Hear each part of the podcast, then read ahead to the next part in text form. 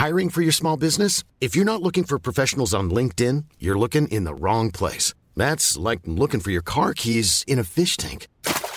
LinkedIn helps you hire professionals you can't find anywhere else, even those who aren't actively searching for a new job but might be open to the perfect role. In a given month, over 70% of LinkedIn users don't even visit other leading job sites. So start looking in the right place. With LinkedIn, you can hire professionals like a professional. Post your free job on linkedin.com slash people today. Lo cuento, te lo cuento. Tu dosis diaria de noticias. Hola, soy Pau Mendieta y aquí te va tu dosis diaria de noticias. Te lo cuenta, te lo cuento. Mejor ahí la dejamos. El presidente colombiano Iván Duque le puso freno de mano a su reforma fiscal ante la gravísima crisis que sacudió al país a raíz de las protestas recientes. ¿Qué pasó? Con el golpazo que ha significado la pandemia para Colombia, el presidente Iván Duque propuso una reforma tributaria que incluía aumentar los impuestos a servicios básicos y hasta alimentos. Algunos analistas económicos apoyaron la medida, argumentando que era justo lo que necesitaba Colombia para poder salir del bachecito. Pero a la gente no le pareció una buena idea. Así que desde el miércoles pasado, miles de personas tomaron las calles de forma pacífica para protestar contra los planes de Iván Duque. Pero entre el viernes y sábado las cosas empezaron a salirse de control y el gobierno respondió con mano dura, al punto que para el sábado ya había seis manifestantes muertos y las autoridades de Cali registraron 10 asesinatos desde que empezaron las protestas. La reacción presidencial no fue la mejor y muchísima gente pegó el grito en el cielo cuando el presidente anunció que el ejército saldría a las calles de las principales ciudades del país y evitar más actos de violencia. La medida fue aplaudida e incentivada por algunos, como el expresidente Álvaro Uribe, mientras que casi todo mundo dijo que esto solo generaría más tensión y violaciones a derechos humanos. ¿Y en qué paró todo? Viendo que las cosas se le salieron de control y que perdió muchísimo del poco capital político que aún le quedaba, Duque salió ayer a decir que iba a retirar la propuesta de reforma tributaria. El presidente llamó a todos los actores políticos a generar una nueva idea para sacar al país de la crisis, pero esta vez desde el acuerdo de todo mundo. Las de 8 el fin de. Por si te diste detox este fin de semana, el gobernador de Tamaulipas fue desaforado mientras que la hija de Félix Salgado ya tiene chamba nueva. Primero lo primero, está claro que un violador no será gobernador, pero todo indica que Morena se salió con la suya y la hija del presunto violador sí será gobernadora. Resulta que tras una dudosa encuesta, el partido escogió a Evelyn Salgado como su candidata a la gubernatura de Guerrero, una contienda que su padre Félix Salgado Macedonio no pudo concluir ya que el Tribunal Electoral canceló su candidatura por no presentar los gastos de pre-campaña. Y a pesar de que medio mundo se enojó, el Instituto Electoral de Guerrero aprobó su candidatura, por lo que aparecerá en la boleta del próximo 6 de junio. Y en otros temas, la mayoría de Morena en la Cámara de Diputados aprobó el viernes quitarle el fuero a Francisco Javier García Cabeza de Vaca, a quien acusan de defraudación fiscal. Sin embargo, cuando el caso llegó al Congreso tamaulipeco, la mayoría panista le dio la espalda a los diputados federales y decidió no separar el cargo al gobernador.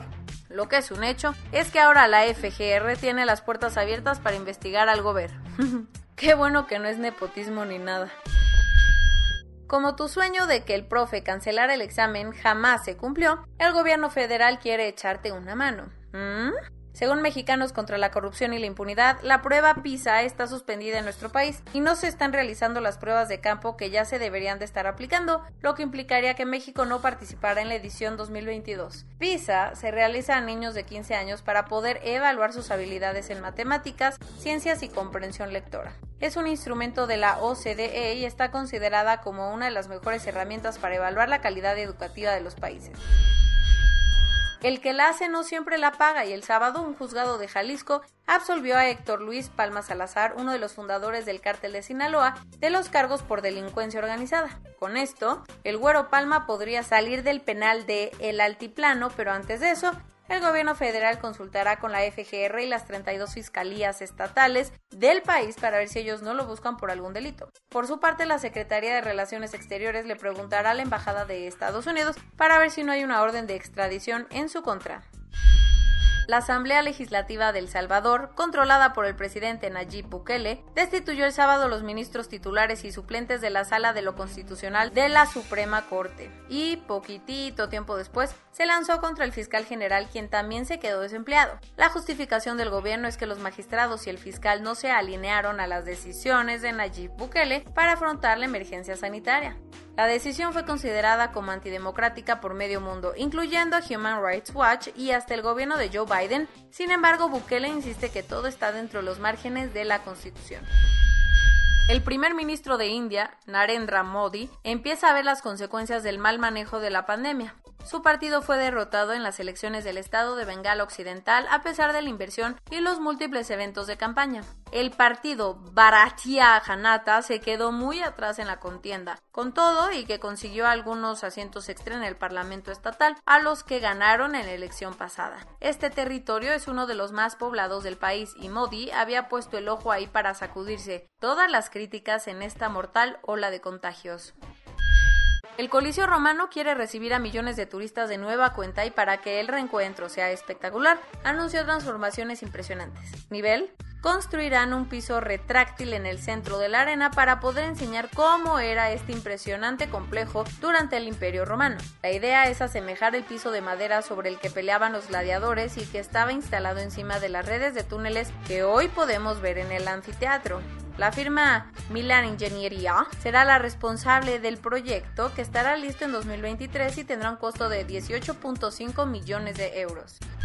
Los estragos de la Superliga de Europa siguen a flor de piel y el partido de ayer entre el Manchester United y Liverpool, programado en Old Trafford, se tuvo que posponer indefinidamente luego de que aficionados brincaran al campo para protestar. Desde temprano varios seguidores de los Red Devils se encontraron afuera del estadio para manifestarse contra la familia Glazer, los propietarios del equipo. Digamos que esta familia nunca ha sido muy querida, pero con su intención de formar una nueva liga, se ganaron el odio de la afición. Como las cosas se pusieron bastante violentas, muchos trabajadores se tuvieron que refugiar.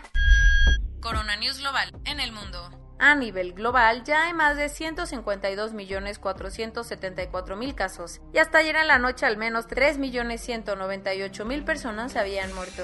En México se estima que 2.348.873 personas se han enfermado de COVID-19 y desafortunadamente 217.233 han muerto. Y bueno, van vacunadas 18.326.726 personas. Andrés Manuel López Obrador dijo que el gobierno de Joe Biden enviará a México otras 5 millones de dosis de la vacuna de AstraZeneca. Un hombre de 40 años que regresó a San Luis Potosí procedente de Estados Unidos se convirtió en el primer paciente en dar positivo a la variante de la India que se registra en México. En vista del lento proceso de vacunación en nuestro país, no me digan. Muchas agencias de viaje ya están armando paquetes turísticos que incluyen la vacuna en Estados Unidos para los mexicanos. Toma nota. Aunque la enfermedad se presenta de forma más leve en ellos, en México han muerto cerca de 600 menores de edad a causa del COVID-19 desde que empezó la pandemia. La OMS dio el visto bueno para que la vacuna de Moderna sea usada de emergencia. La situación en India no mejora y ayer se rompió el récord de más muertos en 24 horas con 3.689 fallecimientos, así como el de mayores nuevos contagios a nivel global, superando los 400.000 nuevos casos en un día. Por todo esto y como la capacidad hospitalaria está rebasada, el Reino Unido envió mil ventiladores más para ayudar a superar la tercera ola en la India. Bien ahí.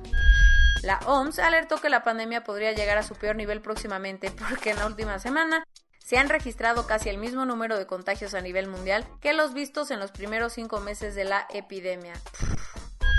Y esto es todo por hoy. Nos vemos mañana con tu nueva dosis de noticias. Pau Mendieta se despide.